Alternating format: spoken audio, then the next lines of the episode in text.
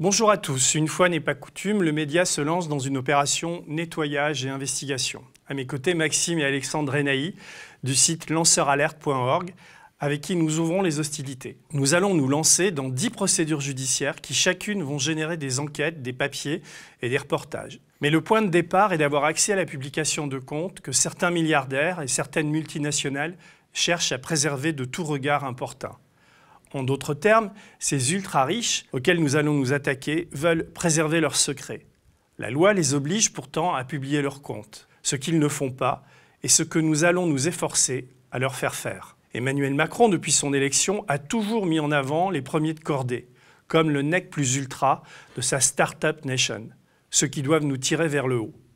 Nous, nous pensons que certains de ces rentiers, de ces ultra-riches, de ces champions de l'opacité, nous tirent vers le bas. Nous allons donc les assigner en justice. Quel est le point commun entre le milliardaire Bernard Arnault, le mania des affaires Arnaud Lagardère et le financier Marc Ladret-Lacharrière Ils sont tous extrêmement fortunés, bien sûr, milliardaires pour la plupart, mais ce n'est pas tout.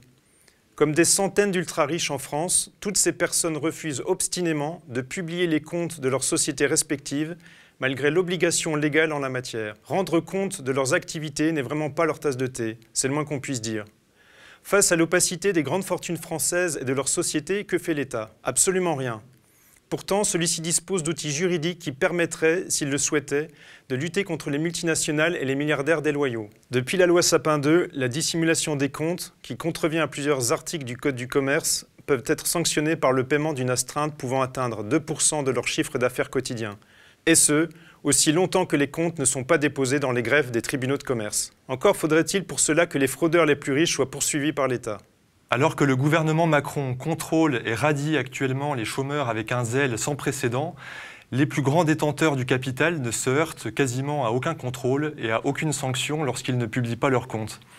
Avec la réforme de l'assurance chômage mise en œuvre par Emmanuel Macron cette année, les chômeurs qui ratent un seul rendez-vous à Pôle emploi en sont à présent radiés, puis ils sont privés pendant un mois complet des indemnités de chômage, indemnités pour lesquelles euh, ils ont pourtant cotisé. Les caisses d'allocation familiale redoublent elles aussi d'agressivité dans leur contrôle et réclament aux bénéficiaires du RSA la communication de leur relevé de compte bancaire des deux dernières années. Certains précaires peuvent ainsi perdre le bénéfice du RSA lorsqu'ils ne communiquent pas assez vite ces documents personnels aux contrôleurs. En France, l'exigence de transparence n'est donc pas la même selon qu'on est un pauvre ou un milliardaire. D'un côté, on prive les chômeurs de toutes leurs ressources au premier petit manquement constaté. De l'autre, on laisse les ultra-riches vivre tranquillement au-dessus de certaines lois économiques, alors que des outils juridiques permettraient de les sanctionner. Souvenez-vous, lorsque le géant de l'industrie agroalimentaire Lactalis refusait de publier ses comptes entre 2015 et 2018, le ministre de l'Agriculture, Stéphane Travers, avait promis qu'il contraindrait cette société à respecter cette obligation légale. Il n'a jamais tenu parole. Agacé par cette importante carence de l'État, notre association Lanceur d'alerte a assigné en 2019 au tribunal de commerce le milliardaire Emmanuel Beignet, PDG de Lactalis, pour la non-publication de ses comptes. L'opacité d'Emmanuel Beignet était lourde de conséquences. Elle avait entre autres pour effet d'entraver les négociations commerciales avec les éleveurs prestataires du groupe, dont on connaît l'actuel désarroi, et de dissimuler la destination de ses bénéfices. À la suite de notre action en justice, et pour la première fois en cinq ans, Lactalis a dû déposer ses comptes. Dans le même temps, nous avons réalisé avec la Confédération paysanne une enquête sur les flux financiers entre Lactalis et les paradis fiscaux, démontrant que plus d'un milliard d'euros, fruits du labeur des agriculteurs et des ouvriers de Lactalis, partaient dans les paradis fiscaux. Cette enquête a été transmise au parquet national financier, lequel a demandé en juillet dernier une perquisition fiscale au siège de Lactalis par la Direction nationale des enquêtes financières. En partenariat avec l'association de défense des animaux L214, nous avons également assigné cette année au tribunal de commerce le groupe Charal, Bigard, Socopa. Le numéro un de la viande française faisait régner le même secret malsain dans ses abattoirs que dans ses comptes. Lors d'une commission d'enquête parlementaire à l'Assemblée nationale en 2017, ce groupe aux 4 milliards d'euros de chiffre d'affaires annuel avait provoqué un tollé en refusant de répondre aux députés au sujet de la non-publication de ses comptes. L'opacité de Bigard nous choquait tous, d'autant que le groupe celui-là même qui s'arrogeait le droit de ne rendre aucun compte de ses activités aux citoyens percevait chaque année des millions d'euros de CICE pris dans la poche du contribuable. Comme Lactalis, le groupe Bigard a publié des comptes suite à notre assignation au tribunal. Il nous faut maintenant généraliser ce type d'action, lancer des procédures pour démasquer ces investisseurs et ces rentiers qui se cachent ou qui fraudent. L'idée n'est pas spécifiquement de leur nuire, mais de mettre en lumière des pratiques qui nous affectent tous. Nous souhaitons savoir ce qu'Emmanuel Macron et ses amis milliardaires ont fait de notre argent via le CICE.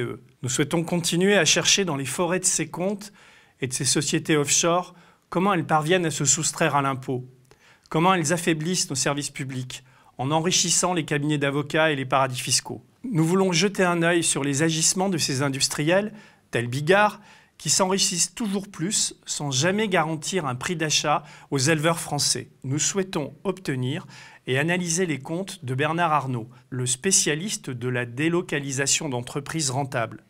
Pour cela, nous avons besoin de votre soutien, car les procédures judiciaires sont très codifiées et ont un coût, celui des honoraires d'avocats et des frais d'huissier de justice, sans compter notre temps et notre investissement. Nous avons estimé à 3 000 euros le prix de chaque affaire à traiter, soit 30 000 euros au total. Nous avons besoin de vos dons, qui, je le rappelle, peuvent tous être défiscalisés à hauteur des deux tiers. Vous donnez par exemple 1000 euros et les impôts vous rembourseront 666 euros. Et vous servez une cause juste. Nous allons engager des procédures de grande ampleur avec le Média TV, notamment contre le groupe Arnaud, propriété de Bernard Arnault, la deuxième fortune mondiale, les produits de luxe. Lagardère SA, propriété d'Arnaud Lagardère, une holding. LM Holding, propriété d'Arnaud Lagardère. La holding de la famille Hermès, H51. Webedia, propriété du milliardaire Marc Ladret de la Charrière. Fimalac Communication, propriété du milliardaire Marc Ladret de la Charrière. Les mutuelles de Bretagne, anciennement dirigé par Richard Ferrand, président de l'Assemblée nationale. Le Club Med, British Steel Saint-Saulve, Ascoval, à Syrie dans le nord de la France. CFEB Sisley, propriété de la famille Dornano, qui fait du commerce de produits de beauté. Si vous souhaitez que ces sociétés et leurs possédants rendent des comptes, envoyez-nous vos dons à l'adresse suivante soutenez.lemediatv.fr, puis vous allez dans l'espace de dons. Vous pouvez laisser un commentaire lorsque vous faites ce don. Précisez-nous bien que c'est pour cette procédure. Merci d'avance.